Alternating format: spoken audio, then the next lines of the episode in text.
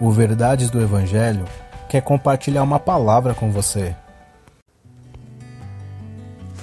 Efésios capítulo 1, versículo 18.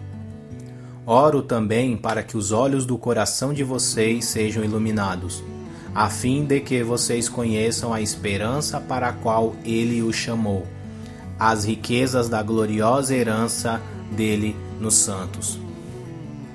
O apóstolo Paulo, nesse verso, continua orando e agora a sua atenção, a sua oração é para que os irmãos de Efésios fossem iluminados em seus corações. Podemos pensar sobre a seguinte questão: quantas pessoas hoje estão com a mente escurecida?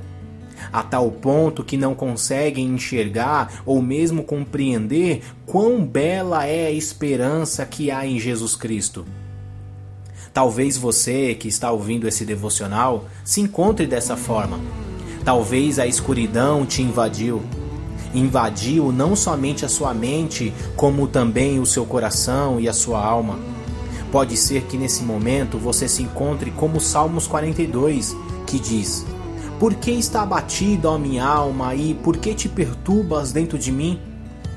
É, talvez essa escuridão tenha feito você pensar em desistir de tudo inclusive da sua vida. Quando não temos esperança, nos cansamos.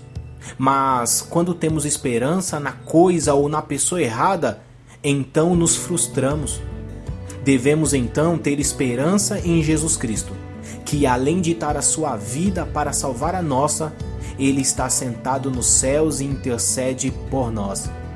E que em breve ele voltará.